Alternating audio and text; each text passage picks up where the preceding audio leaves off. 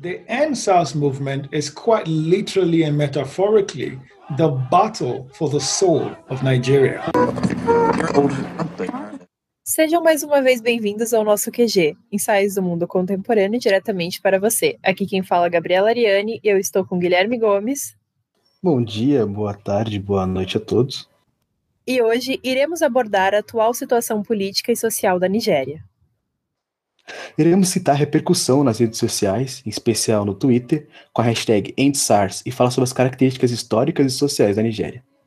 A Nigéria situa-se na região ocidental do continente africano e faz fronteiras com a República do Benin, a oeste, com o Chá de Camarões a leste e com o Níger a norte. É o país mais populoso da África subsaariana, com cerca de 200 milhões de pessoas. Sua população é composta por grande diversidade cultural, com mais de 250 grupos étnicos, dos quais os três maiores são os Igbos, Yorubás e os Hausas. O país está dividido entre cristãos, em que sua maioria vivem no sul e nas regiões centrais, e muçulmanos, concentrados principalmente ao norte, no qual tem gerado tensões e conflitos internos. A região norte da Nigéria se tornou o lugar onde as crises religiosas e étnicas são constantes, com as discriminações dos cristãos. Essa situação provocou a deslocação de uma parte da população, aumentando os refugiados e diminuindo a representação cristã na vida política e econômica ao norte do país. O norte nigeriano, que alimenta a rivalidade entre muçulmanos e cristãos, tem altos índices de violência e forte oposição contra o Estado, gerando um território propício para a atuação de grupos terroristas como a Al-Qaeda e o Boko Haram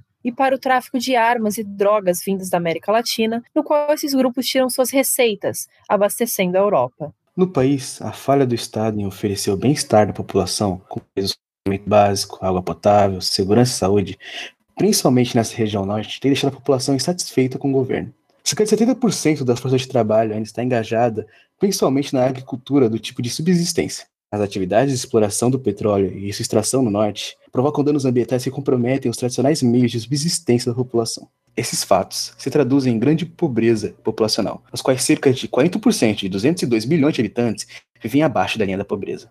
Essa situação tem criado grupos de cidadãos que procuram alternativas ao Estado, aderindo cada vez mais a grupos extremistas. Essa divisão do país é uma herança colonial, os quais os britânicos contribuíram para a separação dos muçulmanos no norte e os cristãos no sul. No norte nigeriano, os britânicos governaram de forma indireta, através de clérigos e funcionários muçulmanos, não alterando a religião, permitindo assim que o Islã permanecesse como uma força política e social, enquanto no Sul foram introduzidas práticas de culturas ocidentais por meio de colonialismo. Em 1914, a colônia britânica do Norte e a Nigéria ao Sul foram fundidos em um único território, com um conselho legislativo, inicialmente com representação africana limitada. Vários territórios foram administrados por governantes nativos, sob a supervisão das autoridades britânicas. Em 1947, um sistema federal do governo foi estabelecido sob uma nova Constituição nigeriana, introduzida pelo Reino Unido. A ideia era conciliar as tensões regionais e religiosas, bem como acomodar os interesses de diversos grupos étnicos. A Federação da Nigéria conseguiu a independência em 1 de outubro de 1960, no qual a primeira eleição só ocorreu em 1964. Desde então, as ameaças à unidade federal, evidenciando pela rivalidade étnica, partidarismo e o desejo de autonomia dentro do sistema federal foram constantes. Isso levou à formação de vários grupos políticos e alianças políticas. As rivalidades nacionais e sentimentos étnicos refletidos nas Forças Armadas Nacionais levaram o país a sucessivos golpes militares. Nessa mesma época, o grupo étnico Igbos, dominante na região leste da Nigéria, declararam independência e instaurou a República de Biafra em 1967, dando início a uma sangrenta guerra civil, no qual acabou sendo derrotado e o leste reincorporado ao restante do país. Estabeleceu-se então uma, um sistema presidencialista nos moldes americanos, no qual os candidatos eram eleitos por meio de eleições. No entanto, durante os anos 70 e 80, os governos se alteravam por meio de golpes militares. Em 1999, a Nigéria, sob a nova Constituição, teve um novo presidente eleito por voto popular e reeleito em 2003. Voltando um pouco no passado, em 2002, os governadores do estado do norte permitiram a aplicação da lei islâmica da Sharia, pois consideravam que tinha algo a ganhar politicamente. Tais leis, porém, elas proíbem a homossexualidade, o adultério, consumo de álcool e outras coisas. E elas abrem precedentes para punições mais severas, quando as leis acabam sendo infringidas. Os resultados foram para além do ativismo sunita que defendia a aplicação da Sharia, pois as ordens xiitas começaram a reemergir levando confrontos violentos entre cristãos e muçulmanos, criando mais tensões políticas e ameaçando mais ainda a estabilidade do país. Contrapartida, na economia, cerca de 90% da sua receita advém de exportação de petróleo. Apesar de petróleo gerar receita em potencial para o crescimento econômico do país, apenas uma minoria acaba se beneficiando dessa riqueza, pois o Estado não é capaz de tirar proveito das riquezas naturais para melhorar a vida dos cidadãos. Quatro das cinco refinarias de petróleo em gasóleo, gasolina e óleo do estado nigeriano estão fechadas desde janeiro por falta de condução para a produção, gerando assim a incapacidade do abastecimento interno, forçando o país a ter que importar produtos refinados de petróleo. Além disso, no setor agrícola industrial, o país também não consegue abastecer-se o suficiente, tendo que importar os derivados alimentícios de vários outros tipos de produtos de outros países. Com isso, o custo da eletricidade de produtos de primeira necessidade disparou muito no mercado. Desde que o governo fechou o país para combater o contrabando internacional, o custo de eletricidade de produtos de primeira classe disparou gigantemente. No entanto, as autoridades lutam para aumentar suas receitas. Com a queda do preço do petróleo no mercado internacional, o governo decidiu aumentar as receitas fiscais, visto como um dos mais baixos do mundo, na tentativa de alavancar a economia. Porém, devido à pandemia do Covid-19, o Estado cortou subsídios de cerca de 2,6 mil milhões de dólares para financiar os custos dos combustíveis importados. E, segundo especialistas, o Estado nigeriano precisa diversificar sua economia e deixar de depender de petróleo, pois as indústrias estão quase inativas e várias vezes as empresas estão indo à falência.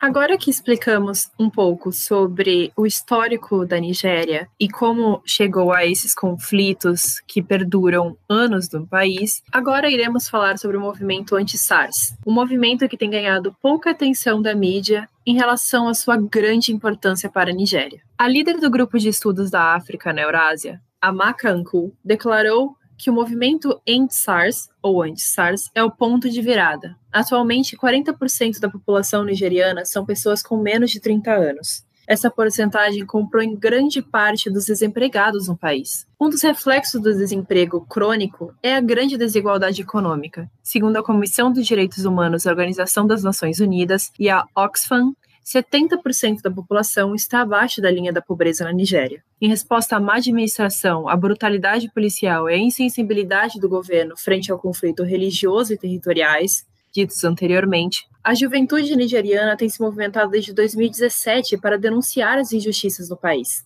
A tag End SARS ganhou grande repercussão nos últimos meses. Celebridades como Kanye West, John Boyega e Rihanna manifestaram seu apoio ao movimento, assim como países europeus e americanos, que também se solidarizaram ao movimento. O Esquadrão Especial Anti-Roubo SARS ganhou grande popularidade internacional nos últimos meses. As marchas populares, lideradas por jovens de todo o país, tomaram as cidades mais importantes da Nigéria, no começo de outubro.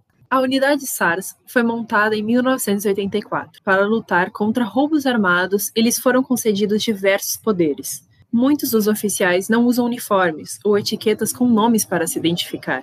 Os protestos começaram após a divulgação de um tweet que registrava que um jovem tinha sido atacado por policiais no dia 3 de outubro. Eles, eles não só atacaram, como fugiram com seu carro depois da sua agressão. A Anistia Internacional publicou um relatório recentemente que relatava que o SARS submetia pessoas a diversos métodos de tortura, incluindo casos de estupro coletivo, que levava à morte de vítimas. Jornalistas locais e alguns habitantes declararam que não precisava haver um motivo específico para as polícias atacarem, pois existiam predisposições a determinados padrões estéticos e socioeconômicos. Isto é, pessoas de pele negra que usavam dreads, tinham tatuagens e vinham de classes sociais mais abastadas e baixas, tinham mais chances de ser atacados de forma injusta pelo SARS. Sobre o grito de solidariedade para sempre, orações de diferentes religiões e o canto do hino nacional, manifestantes acamparam na porta da Assembleia Estadual de Lagos, onde agora reivindiciam não apenas pelo fim do SARS, mas por todas as mazelas sociais históricas do país. Algumas declarações afirmam ser um momento decisivo para a consciência nacional, onde uma organização política irá conduzir o destino das eleições de 2023. A corrupção, o sistema de saúde,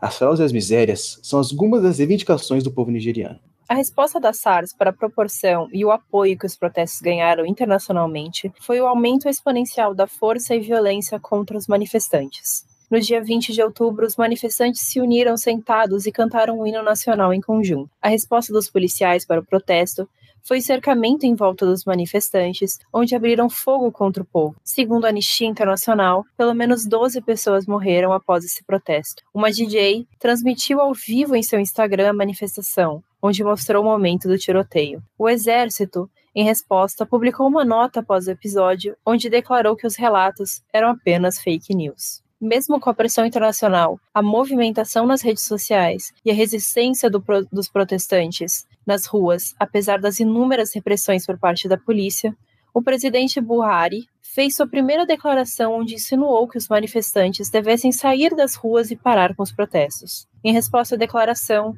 o grupo que organiza os protestos declarou que irão focar suas atenções aos protestos nas redes sociais, priorizando a vida daqueles que estão em risco e respeitando seus mortos, mas que não desistirão de pressionar o governo. O movimento também conseguiu apoio internacional pelo fim da brutalidade policial, que são responsáveis por frequentes assassinatos contra a população preta, não somente nigeriana, não somente norte-americana, como de diversos outros países também. O Brasil, que também vivencia o mesmo problema, se inspirou nas manifestações do Black Lives Matter e movimento nas redes sociais e nas ruas principais da sociedade para denunciar os frequentes assassinatos de pessoas pretas e crianças periféricas durante a intervenção policial no país. É importante notar aqui que assim como Black Lives Matter, na Nigéria, o EndSARS fez um grande uso das redes sociais como Twitter para poder atacar as fake news em relação aos protestos, usando de uma forma sistemática todo, todo o movimento social pelas redes sociais para poder atacar cada vez mais os policiais e trazer a verdade à tona. A negligência discutida nos protestos busca conscientizar e denunciar o racismo, que historicamente tem determinado os perfis dos alvos de perseguição policial e desrespeito das autoridades, com a vida da população preta, sendo na África, na América do Sul ou na América do Norte, sempre em risco. E aqui a gente chega perto do fim, a gente também traz a maior conscientização possível que a gente poderia pensar. Hoje, dia 20 de novembro de 2020, dia da consciência negra, nessa madrugada, um homem negro foi espancado e morto por dois homens brancos em Porto Alegre, no Rio Grande do Sul. João Alberto Silveira Freitas, de 40 anos, foi agredido indo no, no Carrefour comprar coisas com sua mulher. Ele entrou, discutiu com uma funcionária, foi levado para fora e espancado por um PM e por um guarda do local. Um amigo seu que estava no local declarou que as suas últimas palavras foram: Eu não consigo respirar, pois um dos guardas estava com o joelho no seu tórax. Nossa, nós do QG aqui damos nossas condolências e pêsames para a família e amigos do falecido e lembramos, vidas negras importam. E com isso, nesse clima um pouco mais triste e consciente, o QG chega ao seu fim. Convido vocês todos a seguir nossa página Quarentena Global no Instagram e no Twitter para mais informações referentes a tudo que acontece no mundo. Voltaremos na próxima quinta-feira com mais análises Fiquem saudáveis, fiquem seguros.